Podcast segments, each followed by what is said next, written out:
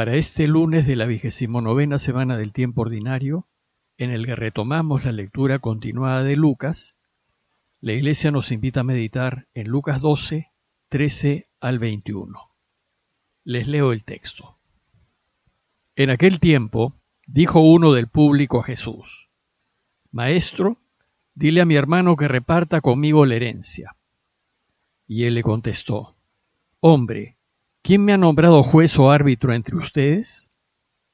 Y dijo a la gente, Miren, guárdense de toda clase de codicia, pues aunque uno ande sobrado, su vida no depende de sus bienes. Y les propuso una parábola. Un hombre rico tuvo una gran cosecha, y empezó a echar cálculos, diciendo, ¿qué haré? No tengo dónde almacenar la cosecha. Y se dijo, haré lo siguiente, derribaré los graneros y construiré otros más grandes, y almacenaré allí todo el grano y el resto de mi cosecha.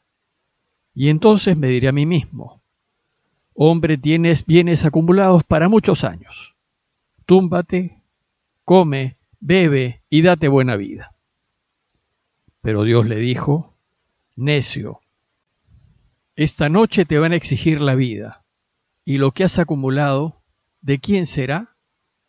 Así será el que amasa riquezas para sí y no es rico ante Dios. En los últimos días hemos visto que Jesús nos ha venido enseñando acerca de la verdad y de la necesidad de ser veraces siempre. En el relato de hoy Jesús pasa a una nueva enseñanza. ¿Cuál es la verdadera riqueza? ¿En qué consiste? ¿Qué es lo que verdaderamente nos hace felices? Es de notar que este relato y su parábola solo se encuentran en el Evangelio de Lucas. Recordemos que Jesús está en camino a Jerusalén. Ya nos encontramos en la segunda etapa de su viaje y en el camino va enseñando a la gente que lo seguía. En eso, dice el texto, uno del público dijo a Jesús, Maestro, dile a mi hermano que reparta conmigo la herencia. Este hombre tiene un problema de herencia con su hermano, y parece que son solo dos hermanos. Y este hombre considera que su hermano no es justo con él en el reparto de la herencia. Desgraciadamente el reparto de la herencia es un problema constante y bastante universal. Solo no se da este problema de herencia cuando todos los herederos caminan a la luz de Dios y han sido formados en la justicia y en la verdad es decir, cuando viven según los valores cristianos, aunque no lo sean. Pero basta con que uno de los herederos no comparta los valores cristianos, basta con que uno de ellos se rija con los valores del mundo, que son el buscar tener más riquezas, más fama y más poder, para que el reparto de la herencia se convierta en un verdadero dolor de cabeza para los demás. Pues en este caso, quien sigue los valores del mundo va a tratar de quedarse con más parte de la herencia de la que en justicia le corresponde. A quien es del mundo, no le interesa la justicia, solo le interesa acumular y mientras más, mejor. Como Jesús ha venido hablando de la verdad y la justicia va de la mano con la verdad, este hombre cree que Jesús puede mediar en esta situación y aclarar al hermano que se está aprovechando. Pero la respuesta de Jesús no es la que el hombre esperaba, pues le dice, Hombre, ¿quién me ha nombrado juez o árbitro entre ustedes? ¿Por qué Jesús no interviene? Por dos motivos. El primero, por respeto a la libertad de las personas. El hombre del relato le había pedido a Jesús que le diga a su hermano, es decir, que le exija, que le ordene actuar con justicia. Pero Dios no actúa así. Dios no nos ordena ni nos obliga a actuar rectamente. Él nos sugiere, nos propone, nos dice lo que es mejor para nosotros, nos enseña a través de su palabra cómo debemos de actuar siempre. Pero Él nunca nos impone su voluntad, más bien respeta nuestra decisión siempre. A nosotros nos toca decidir cómo actuar. Nosotros en el uso de nuestra libertad podemos hacer lo que Dios quiere o hacer lo que Él no quiere. Si Dios pudiese obligarnos a no actuar injustamente, entonces no habría pecado. Pero el pecado es posible porque somos libres y Dios respeta la libertad que nos ha dado. Y en función de esa libertad podemos decidir hacer daño, pues como saben el pecado es una decisión, o podemos decidir hacer el bien. Y el segundo motivo por el cual Jesús no interviene en este caso es porque el asunto en discusión es acerca de cosas materiales, de cosas de este mundo. Y para estas cosas hay leyes humanas, códigos civiles y jueces. En estos casos, las personas deben recurrir a la justicia humana. Sin embargo, Jesús aprovecha esta situación para enseñarnos que los bienes de este mundo no nos dan la verdadera vida ni nos garantizan la felicidad que buscamos. Más bien, pueden ser un obstáculo para que seamos verdaderamente felices. Y entonces enseña a todos los que lo escuchan lo siguiente. Miren, guárdense de toda clase de codicia, pues aunque uno ande sobrado, su vida no depende de sus bienes. Lo primero que nos dice Jesús es, no ambicionemos el tener, no vayamos por la vida buscando acumular cada vez más, evitemos ese vehemente deseo de poseer cosas, porque el tener riquezas no nos garantiza la vida, o como dice Jesús, la vida no depende de los bienes. Aquí Jesús no solo habla de la vida física, sino también de la próxima vida. Evidentemente los bienes son necesarios para la vida y nos ayudan a vivir la vida con más tranquilidad. Y ojalá todos tengan lo que necesitan para vivir con dignidad. El problema no es tener, sino que el tener se convierta en nuestra razón de vivir. Y para que reflexionemos en esta enseñanza, Jesús nos cuenta una parábola. Y nos dice que un hombre rico tuvo una gran cosecha. Se trata de un hombre que ya era rico y que por tanto no necesitaba más para vivir bien. Además nos dice que ese año el hombre tuvo unos excedentes extraordinarios. La tierra le produjo bastante más de lo que necesitaba.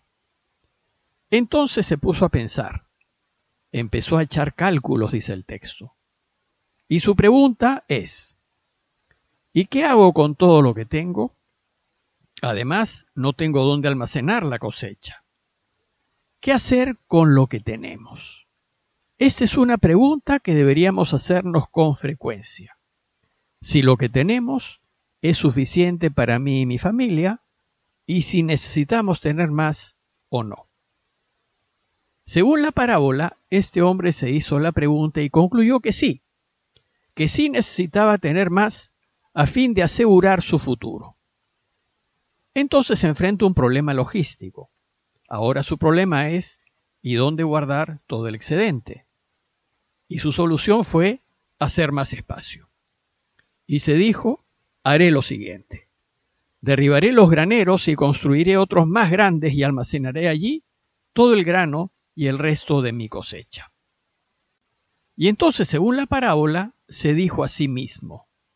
El texto griego dice textualmente, diré a mi alma. Alma se refiere a lo profundo, a lo más íntimo de la persona. Por eso se traduce mejor diciendo, me diré a mí mismo. Y lo que se dice es, hombre, Tienes bienes acumulados para muchos años. Túmbate, come, bebe y date buena vida. Es decir, ya tienes la vida asegurada y está asegurada tu familia y por muchos años. Y ya no vas a tener que preocuparte en trabajar. Ahora solo dedícate a disfrutar de la vida. Come, bebe y date buena vida. El problema de esta persona es que pone toda su confianza en sus riquezas y está convencido de que con tener podrá disfrutar de la vida y ser feliz. Pero el desenlace de la parábola echa al suelo todos sus planes. Pues dice el texto que Dios le dijo, necio, esta noche te van a exigir la vida.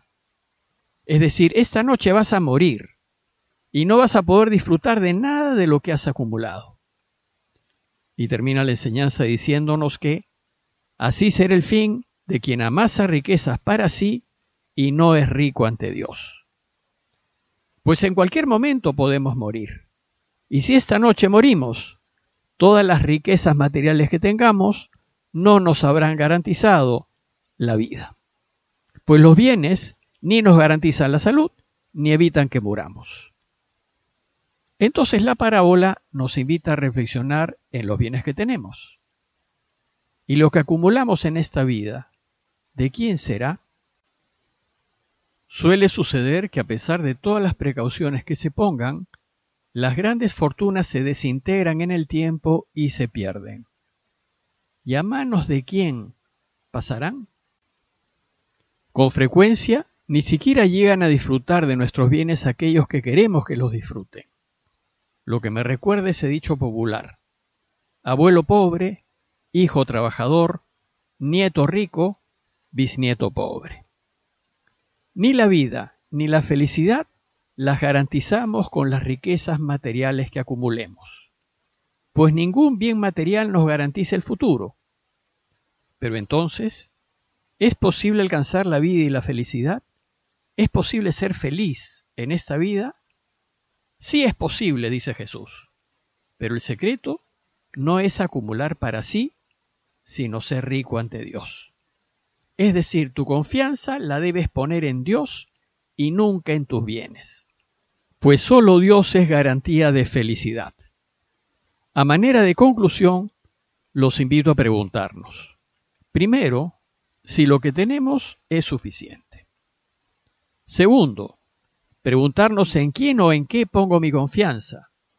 ¿Estoy haciéndome rico para mí o me estoy haciendo rico ante Dios? Pidámosle pues a Dios que nos dé un corazón generoso, para enriquecernos ante Él, preocupándonos de aquellos que están en necesidad. Parroquia de Fátima, Miraflores, Lima.